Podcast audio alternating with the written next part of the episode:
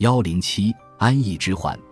彼得大帝统治下的莫斯科大公国，此时开始被人们习惯性称为俄罗斯。尽管此时它充分维持远距离军事行动所需的资源尚有所不足，但它已经成为一股向外扩张的力量。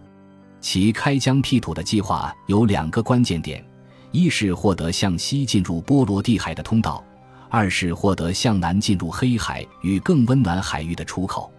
然而，在西方，其强大的对手瑞典堵死了他们进入波罗的海的通道。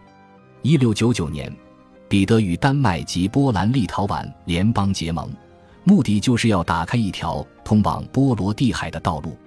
一七零零年八月，他获悉莫斯科与苏丹终于达成合约，便联合盟国向瑞典宣战。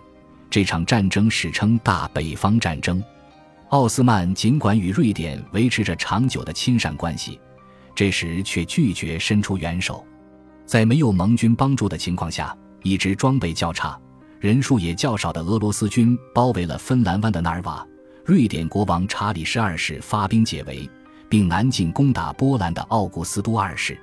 俄罗斯趁其分身乏术，于1701年及1702年屡屡侵入利沃尼亚，并于1703年5月拿下涅瓦河河口的一个小堡垒。彼得终于在波罗的海取得了立足点，建立起一个小小的木头村落。一位现代史家称，查理十二世在战场上虽然未尝败绩，但彼得保之建立，却等同于宣布他的败战。一七零六年春，克里米亚可汗很可能在大维齐尔骑兵穆罕默德帕夏的怂恿下向伊斯坦布尔报告，俄罗斯威胁着奥斯曼的黑海边境。奥斯曼遂派出舰队进行支援。奥斯曼与俄罗斯的关系开始紧张，而1708年查理十二世挥兵进入俄罗斯后，俄罗斯与瑞典的敌对状态对奥斯曼也产生影响。1708年5月，查理率大军穿过立陶宛，在撤退的俄军引诱下继续向东行进。彼得下令坚壁清野，摧毁一切有利于瑞典军队的物资。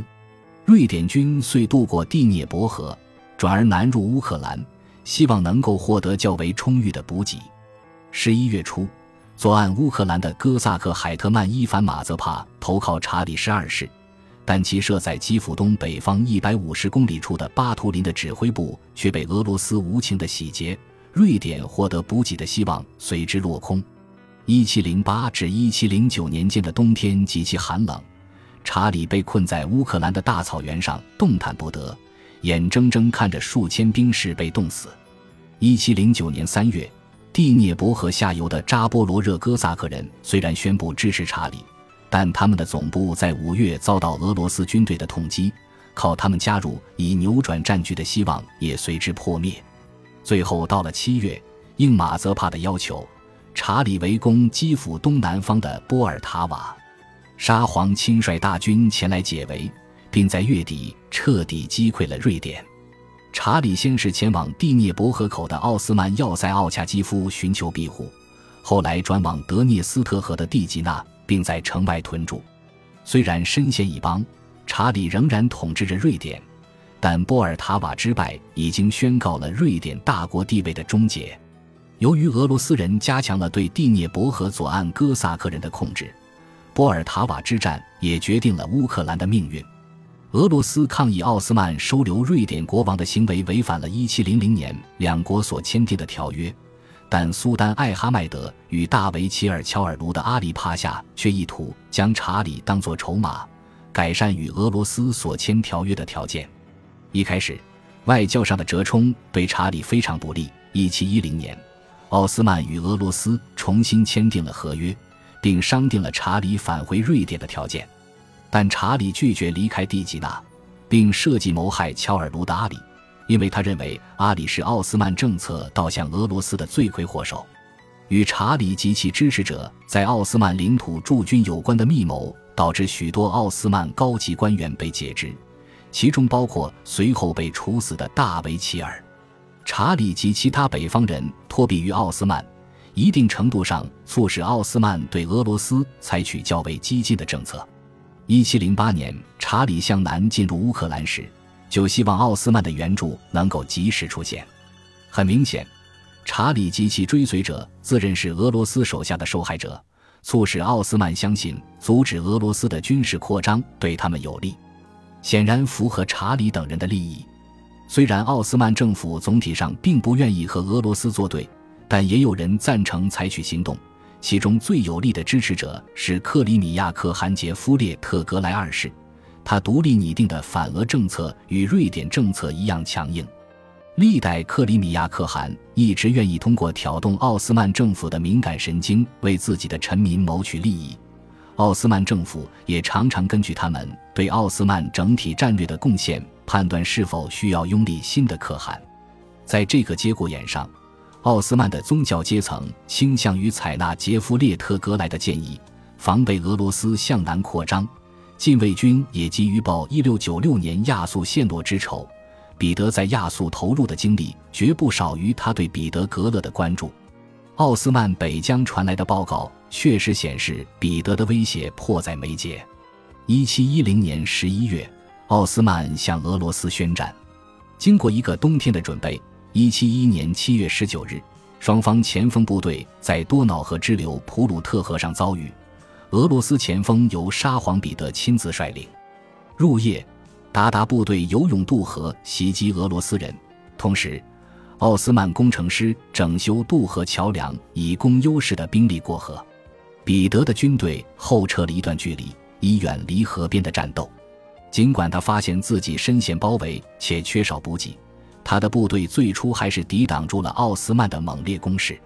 七月二十二日，大维齐尔兼总指挥官骑兵穆罕默德帕夏率领部队对俄罗斯进行了攻击后，彼得立即提出休战条件，几兵穆罕默德帕夏马上同意了。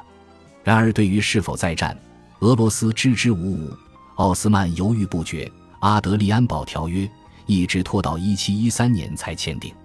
按照条约内容。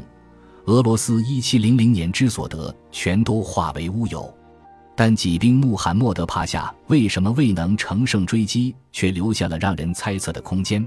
如果奥斯曼立场坚定些，是否会改变历史进程的疑问也随之产生。有人辩称，奥斯曼既缺乏资源，又没有意愿卷入另一场可能没完没了的战争，但这个理由无法说服苏丹。几兵穆罕默德帕夏因此被罢免下狱。多年之后的一七六三年，腓特烈大帝就普鲁特河之役请教完美的政治家、奥斯曼驻柏林的特使艾哈迈德雷斯米埃芬迪，所得到的答案是：奥斯曼做出退出战斗的决策是出于苏丹的宽宏大量。查理十二世及追随他的吵闹的北方人，最终于一七一四年十月离开了奥斯曼领土，他们的争议也被带离了奥斯曼，但他们的主人已经失去耐性。早在1713年，查理设在蒂吉纳城外的宫廷就遭到当地奥斯曼人及克里米亚军队的攻击，查理及许多随员被俘虏。苏丹对这样的粗暴行为大为光火，但查理还是先被带往色雷斯的季吉莫地货，然后又到了埃迪尔内，并在那里被当作谈判筹码拘禁，直到奥斯曼与俄罗斯签订协议才被释放。大北方战争一直到一七二一年才结束。查理于一七一八年在挪威和丹麦人作战时阵亡，彼得则死于一七二五年。两人的继承者在能力上都相形见绌。然而，查理十二世与奥斯曼的关系并没有随着他的离开甚至死亡而结束。离开奥斯曼的领土时，他还欠苏丹与私人放贷者的钱。在一七二七至一七二八年及一七三三年。为收回他欠苏丹总数高达三百万泰勒银币的债务，奥斯曼还派特使前往斯德哥尔摩。一七三八年，双方终于商定了计划：未偿债务的三分之一以现金充入奥斯曼国库，其余代之以实物，包括一艘装备齐全的战舰、一艘配备七十门炮的护卫舰及三万支火枪。战舰在驶往伊斯坦布尔途中于加的斯外海失事。但另一艘瑞典船只安全抵达目的地，他所载运的货物全部移交奥斯曼，另有未清偿部分则以六千支火枪抵偿。